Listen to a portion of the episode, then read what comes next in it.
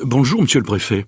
J'arrive de mon village normand, de Condé-sur-Noireau, et je voudrais vous proposer un train qui pourrait circuler dans les rues de la capitale en fonctionnant à l'air comprimé. Hélas, ce jour-là, bien avant le réchauffement officiel de la planète, Paris était écrasé par la canicule et Haussmann, qui souffre horriblement de la chaleur, va se contenter de jeter un regard négligent sur le dossier de son visiteur en grommelant Puisque vous avez de l'imagination, cher monsieur, vous feriez mieux d'inventer une machine qui fabriquerait de la glace. Ça nous permettrait au moins de boire quelque chose de frais par les temps qui courent. Un engin qui fabriquerait du froid artificiel Charles Tellier, qui a déjà mis au point un moteur à vapeur fonctionnant à l'énergie solaire, un signal d'alarme à placer dans les wagons de chemin de fer, ou encore un compteur kilométrique pour les fiacres, se dit immédiatement que, en s'inspirant des travaux du laboratoire du savant Faraday sur la circulation du gaz ammoniaque liquéfié, il devrait pouvoir arriver à faire quelque chose.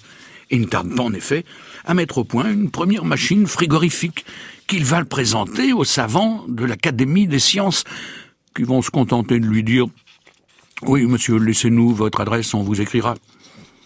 Alors il achète un vieux bateau, le cher Charles Tellier, que Louis Pasteur surnommera le grand prêtre du froid.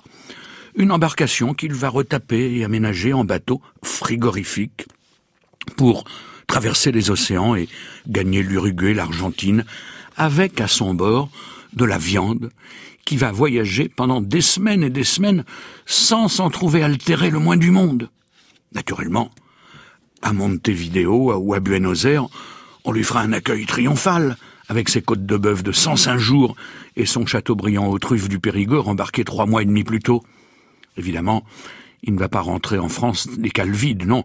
Ses chambres froides seront gorgées de bons bœufs élevés dans la pampa. Et de glaçons aussi, comme ceux que lui avait réclamés le baron Haussmann un jour de canicule. Curieux, non?